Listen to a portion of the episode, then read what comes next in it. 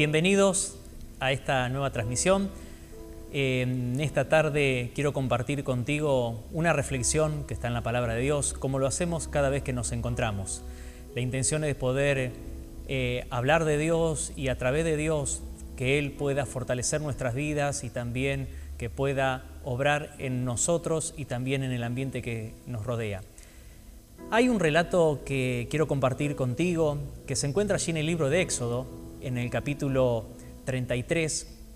Antes de ir al versículo que quiero eh, leer, narra la historia de que estaba el pueblo de Israel junto a su líder, Moisés, y en un momento Dios, Jehová, llama a Moisés y le dice, Moisés, yo he prometido de entregarles a ustedes la tierra prometida, y que esa tierra es una tierra en la cual fluye leche y miel, es una, una tierra próspera, pero no voy a ir con ustedes en este camino hasta llegar a aquella tierra. He decidido de poner delante de ustedes un ángel, que este ángel vaya, los acompañe y que este ángel pelee por ustedes ante todo enemigo para que ustedes puedan lograr esa promesa que yo le he entregado a sus padres. Es ahí cuando dice la palabra que Moisés y aún todo el pueblo, al escuchar esa palabra de Jehová, porque dice que Dios le decía a Moisés, este pueblo es un pueblo duro en el cual no acepta y no atiende a los llamados que yo le estoy haciendo día tras día. Dice que el pueblo hizo como un luto a tal punto de que Moisés tuvo que preparar un tabernáculo, un lugar de reunión que estaba apartado del pueblo, y cada vez que Moisés salía a aquel lugar donde se encontraba con Jehová, el pueblo se ponía de pie y miraba en dirección a aquel tabernáculo y esperaba las direcciones de lo cual Dios le daba a Moisés. Y dice en el versículo 15, que es el versículo en el cual yo quiero compartirte en esta tarde, en Éxodo capítulo 33, versículo 15, dice, y Moisés respondió, si tu presencia no ha de ir conmigo, no nos saques de aquí. Si tu presencia no ha de ir conmigo, no nos saques de aquí.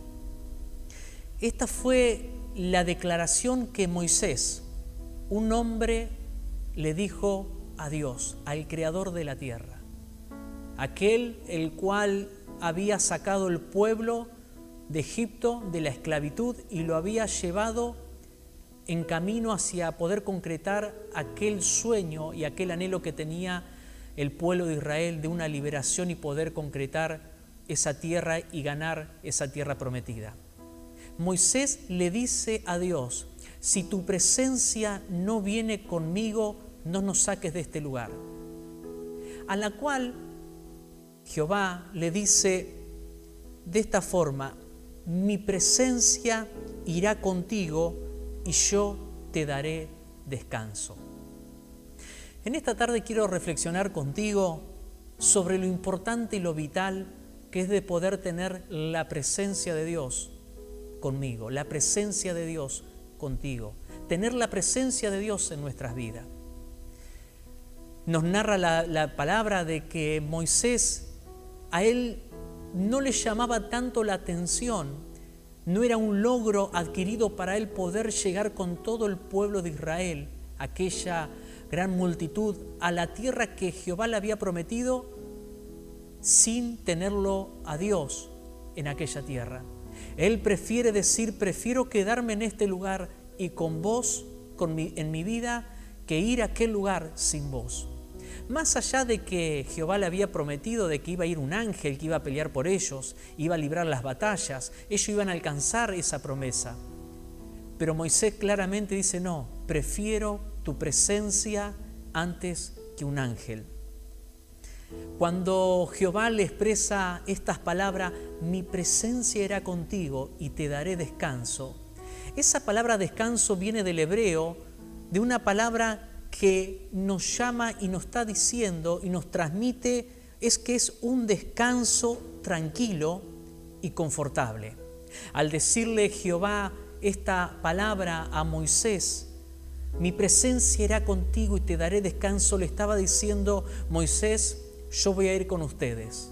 Vamos a atravesar todo este camino hasta llegar a aquella tierra.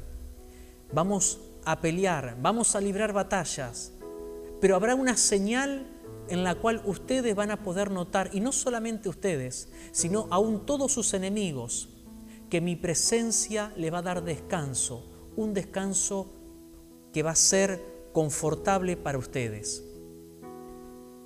Amigo, amiga, a Moisés no le importaba las naciones que tenían que venir a luchar contra ellos.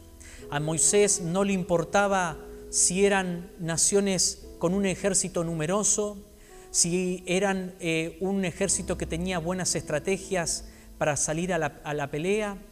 A Moisés eso no le interesaba. Claramente Moisés nos expresa con esta palabra, con esta frase que le dice a Dios, que Él operaba en un principio divino en el cual eh, tenía su base en Dios. Para Moisés era importante y vital en ese transcurso tenerlo a Dios, tener la presencia de Dios, porque tenerlo a Dios era lo que marcaba la gran diferencia ante todos. Y hablando de la presencia de Dios, en un momento en el libro de Jonás, en el profeta Jonás, hay un versículo que nos llama poderosamente la atención, que es en Jonás capítulo 1, versículo 3, Dios lo llama a Jonás y le dice, Jonás, necesito que vayas a una ciudad, Nínive, al cual es una ciudad de que, que, que, no es una ciudad idólatra, es una ciudad en la cual no acepta, no me acepta y necesito que vos vayas y hables, que prediques de que yo estoy ahí buscando sus vidas para salvarlos. Dice la palabra que al escuchar esto, Jonás, él tomó la decisión no de acudir ir en pos de ese mandato que Jehová le había pedido, sino dice que él se levanta, va a un lugar, compra un boleto, se sube a una embarcación y en vez de ir hacia Nínive, decide irse hacia Tarsis. Y dice el versículo del capítulo 1, versículo 3, se levantó para huir de la presencia de Jehová. Se levantó para huir de la presencia de Jehová creyendo de que si él se iba lejos de aquella ciudad, se iba a estar alejando de Jehová. Claramente, cuando uno empieza a leer el capítulo, cómo se desarrolla aún todo el libro de Jonás, nos damos cuenta de que de Jehová Jonás nunca se pudo librar, porque la presencia de Jehová estuvo siempre buscándolo, porque había un mandato que él tenía que cumplir. Todos los días tenemos que decidir. Unas semanas atrás hablábamos sobre las decisiones y reflexionábamos sobre las decisiones. Y esto también nos compete a cada uno de nosotros, de poder decidir en función de la presencia de Dios en nuestras vidas. Claro que cada decisión vamos a tener un resultado por lo que hemos querido llevar a cabo y decidir. Cada día nosotros nos enfrentamos con esta decisión de cómo lo vamos a hacer y vamos a recibir esa consecuencia. Lo importante de entender en esta tarde que es la decisión que tomamos cada día de poder incorporar a nuestra vida la presencia de Dios. Y quisiera compartir también algunos puntos de lo importante de poder tener la presencia de Dios con nosotros y lo que sucede cuando no tenemos la presencia de Dios en nosotros. En el capítulo 15, versículo 5 de Juan, del libro San Juan, Jesús habla con sus discípulos y con todas las personas que estaban en aquel lugar y él habla sobre, dice, yo soy la vid verdadera, mi padre es el labrador, dice, y ustedes son los pámpanos. Si permanecen en mí, mis palabras permanecen en ustedes, van a poder hacer muchas cosas. Y en el versículo 5 le dice claramente, pero separado de mí, nada podéis hacer. Separado de mí, nada podéis hacer. Claramente, en esta tarde el entender de que si no tengo la presencia de Dios, no vamos a poder hacer nada. En función de nuestra vida espiritual, en función de el vivir, en función de poder tener una vida de plenitud, podremos tener una familia, podremos tener un trabajo, podremos hasta tener un buen pasar. Pero si la presencia de Dios no está y no mora en nuestra vida espiritual, Jesús le decía a los discípulos, ustedes no van a poder hacer nada. Entonces, en esta tarde, entender de que si la presencia de Dios no mora en nosotros, no vamos a poder hacer nada. En Proverbios, el rey Salomón habla de algo importante. Él dice en el capítulo 16, versículo 2 de Proverbio, el hombre piensa que es justo lo que él hace. El hombre piensa que es justo lo que él hace, pero el Señor juzga los motivos. Y esto no lo dijo cualquier persona. La palabra habla sobre que el rey Salomón fue el hombre más sabio en la tierra. Y él mismo decía, el hombre piensa que es justo lo que él hace, pero es el Señor el que juzga los motivos. Si no está la presencia de Dios en nuestra vida, no vamos a poder distinguir entre el bien y el mal. No vamos a poder distinguir entre el obedecer y el no obedecer. Es la presencia de Dios la que marca en nosotros el bienestar. Es la presencia de Dios la que marca nosotros los caminos que tenemos que llevar por delante. Otra cosa que podríamos notar en una vida que no está la presencia de Dios, no solamente que no puede hacer muchas cosas, no solamente que anda por caminos errados, sino también podemos notar una vida que no tiene esperanza, una vida que vive el transcurso de sus días con una desesperanza, poniendo la esperanza en cosas, en situaciones que son efímeras, situaciones que son eh, espontáneas, que vienen y se van. Claramente es la presencia de Dios, es Dios mismo en nuestra vida la que nos ayuda a recobrar ánimo, es la presencia de Dios en nosotros la que nos hace tener esperanza, no en las situaciones, sino en Él, en nuestro Creador. La esperanza en el sentido bíblico es posible cuando se cree en el Dios viviente. Volviendo al primer versículo que compartíamos, en esa frase que Moisés le decía a Jehová, si no vienes conmigo, no nos saques de aquí, claramente podemos ver que él mismo decía, vos, Señor, vos sos nuestra esperanza. Nuestra esperanza está depositada en ti y en tus promesas y en tus palabras. Otra cualidad que podemos notar en una persona que no tiene la presencia de Dios en su vida es que no vive una vida con descanso. Y no estamos hablando de un descanso en lo laboral, de una pausa, no estamos hablando de un descanso de, una quietud, sino estamos hablando porque claramente el Señor le decía a Moisés, mi presencia irá contigo y les daré descanso, le daré tranquilidad, le daré seguridad, sabiendo de que el pueblo tenía que caminar, tenía que librar batallas, tenía que pelear para conquistar la tierra que Jehová le había prometido. Pero había una palabra que el Señor le decía a Moisés, le daré descanso en medio de todas esas dificultades, su vida tendrán descanso.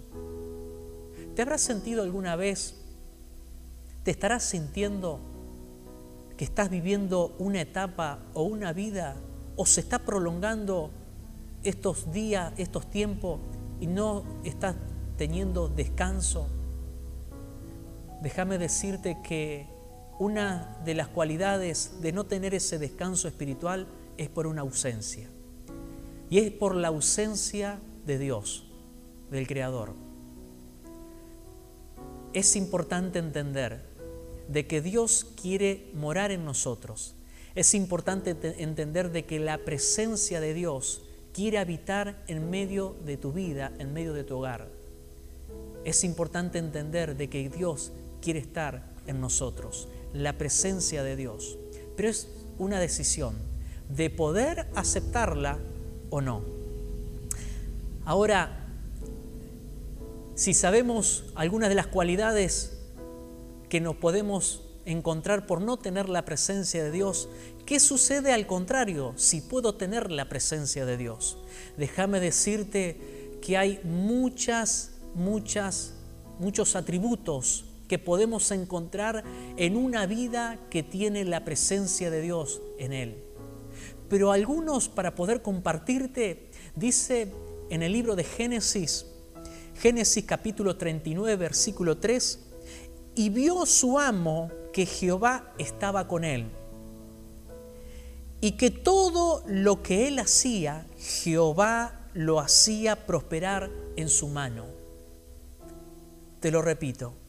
Y vio su amo que Jehová estaba con él y que todo lo que él hacía, Jehová lo hacía prosperar en sus manos. La presencia de Dios claramente estaba con el joven José. Todo lo que José hacía, dice que su amo, aquel egipcio, aquel egipcio, se daba cuenta de que era Jehová el que traía prosperidad a la vida de José podemos ver de que cuando mora la presencia de Dios en nuestras vidas, prospera nuestro caminar. Sí, prospera nuestro caminar. Cuando Dios está en nosotros, no solamente prospera nuestra vida espiritual, sino todo lo que hacemos. Podemos ver la prosperidad. A corto, mediano o largo plazo podemos ver y notar que donde hay un hijo de Dios, todo lo que hace prospera no es por, el, no es por la persona, sino es por el Dios que está morando en esa persona, que es lo que marca la gran diferencia. Por eso, mirá si no es alentador poder tener la presencia de Dios.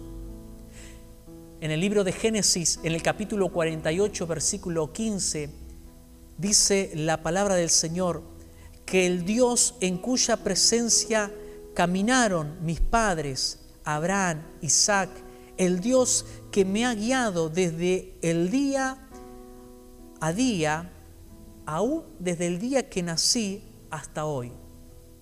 Otra cosa que podemos notar en aquella vida que mora la presencia de Dios es que es una guía. Es una guía no solamente para esa vida, sino para las familias. Hoy, ¿cómo Dios quiere ser la guía para tu familia? Hoy Dios desea ser la guía para tu familia, para tu vida. Dios quiere guiarnos en este caminar. Dios nos ha prometido una vida eterna, pero también nos prometió que en este caminar, en esta vida, Él quiere guiarnos, que su presencia quiere morar con nosotros.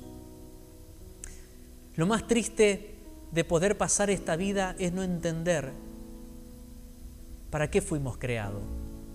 Y es la pregunta que muchas veces hay personas que se hacen, ¿para qué estoy aquí en la tierra? ¿Por qué estoy viviendo? ¿Habré sido un error?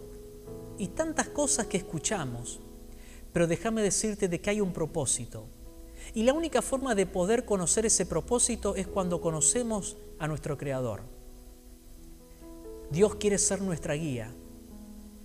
Un ejemplo muy claro es cuando podemos comprar o has comprado eh, algún instrumento, algún electrodoméstico, y con esa caja que venía en el cual en el interior venía ese electrodoméstico, viene un manual en el cual ese manual nos, nos muestra cómo es el funcionamiento, cosas que tenemos que tener en cuenta, y es como que nos va asesorando previo a empezar a utilizarlo. Muchas veces nuestra desesperación nos lleva a olvidarnos de ese manual y empezar eh, a tocar aquel electrodoméstico y muchas veces terminamos confundidos. ¿Por qué? Porque saltamos un paso tan importante, que es de poder indagar y asesorarnos con ese manual. Con nuestra vida sucede lo mismo. Porque Dios es nuestro creador. Dios nos creó con un propósito. Y muchas veces nos damos cuenta de que damos muchas vueltas en la vida sin entender por qué estamos. Si tan solamente nos daríamos cuenta de que Dios al crearnos, al crear al ser humano, nos dejó un manual.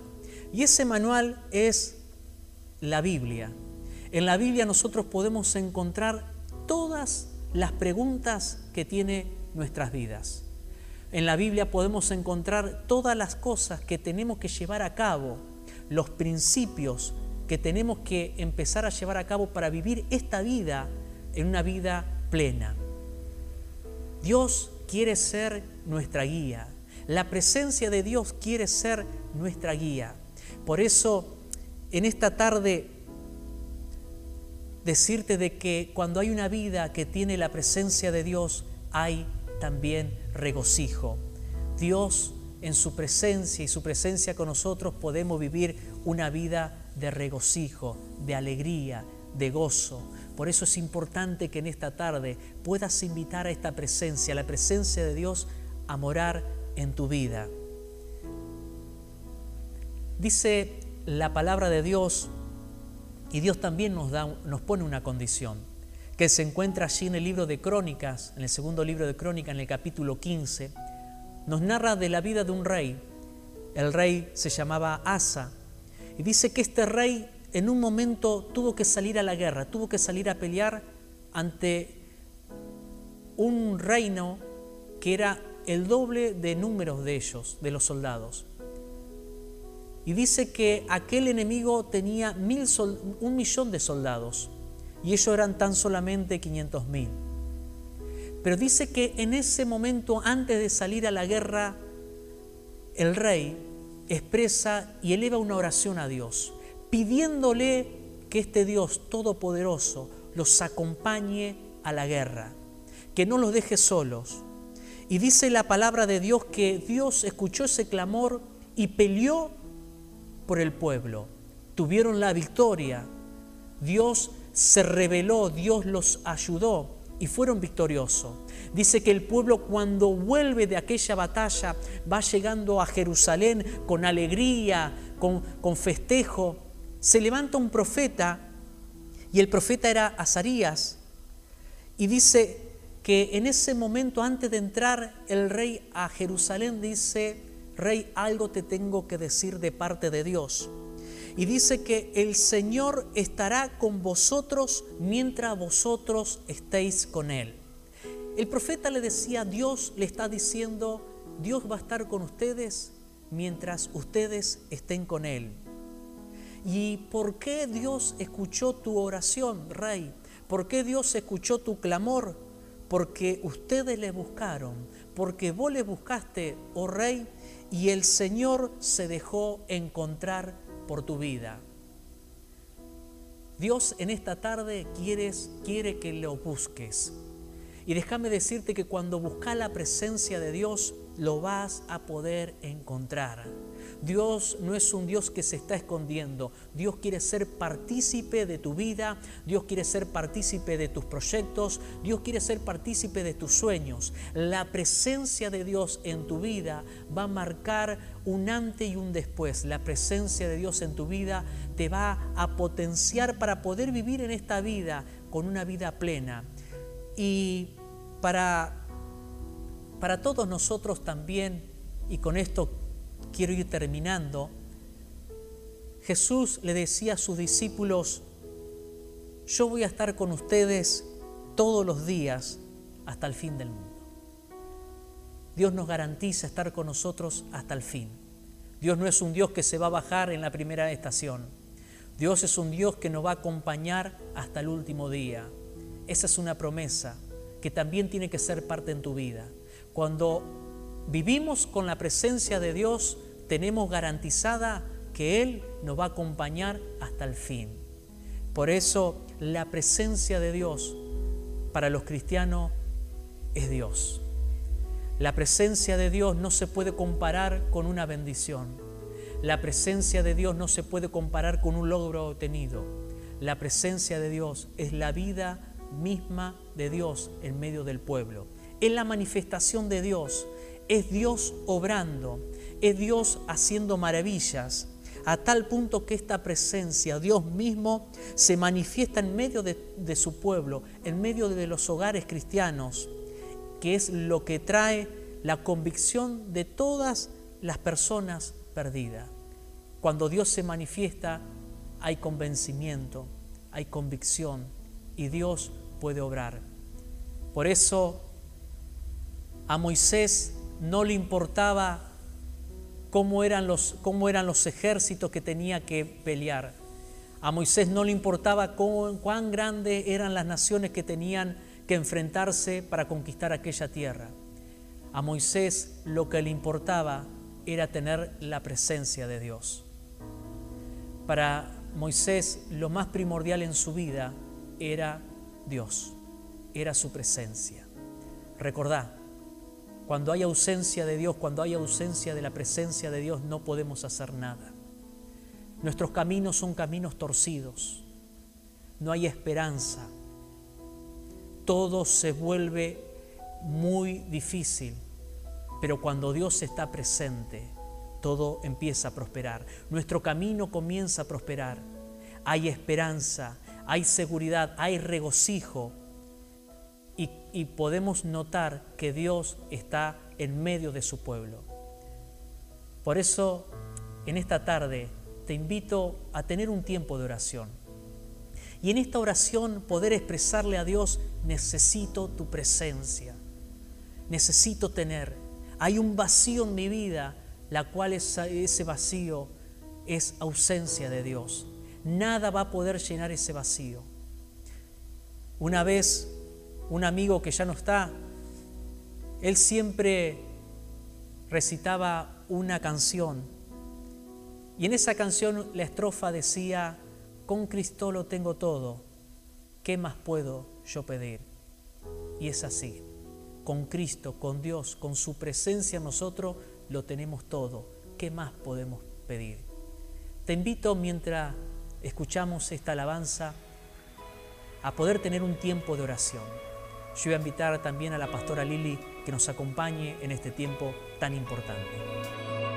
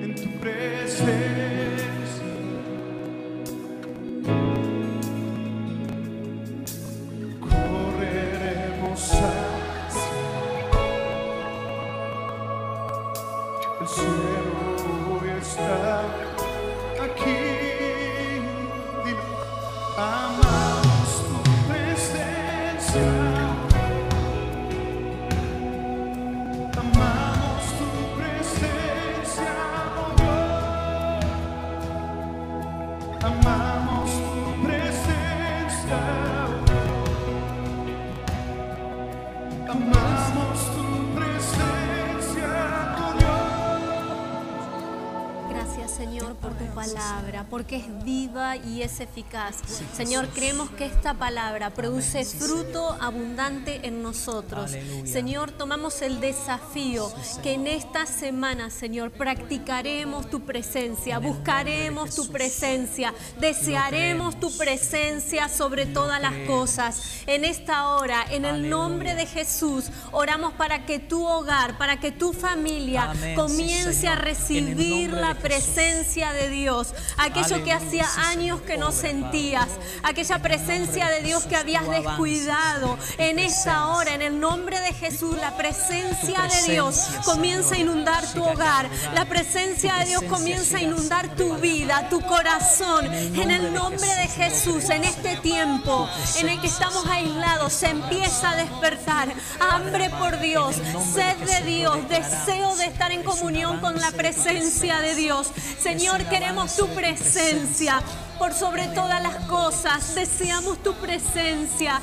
En el nombre de Jesús, Señor. Señor, declaramos tu presencia Aleluya. obrando en cada hogar, en Sí, cada familia, Señor. Padre. Y también, En Señor, en estos Jesús, momentos declaramos que tu presencia tiene poder para Sí, sanar toda Señor, dolencia, Señor. Para sanar, Padre, toda enfermedad. Padre, Padre, en estos hora, momentos ponemos nuestra fe en marcha En y creemos, Jesús, Señor. Creemos en el poder que tu palabra nos dice. Señor. Padre, que por tus llagas Oh, hemos sido sanados. Padre, por eso en el nombre de Jesús declaramos e impartimos sanidad. Padre, porque tú tienes poder para poder obrar. Señor, todo aquel que esté desanimado, toda aquella pe- que persona que esté, Señor, en un estado depresivo, declaramos, Señor, que viene tu presencia a traer aliento de vida. Señor, en el nombre de. Jesús. Y Padre, declaramos en estos tiempos una iglesia triunfante, Oh, una iglesia que avanza, una iglesia, Señor. Padre amado, que se moviliza,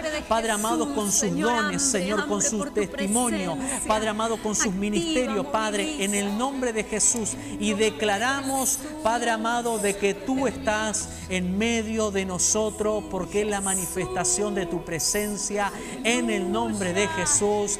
Amén y amén. Gloria a Dios.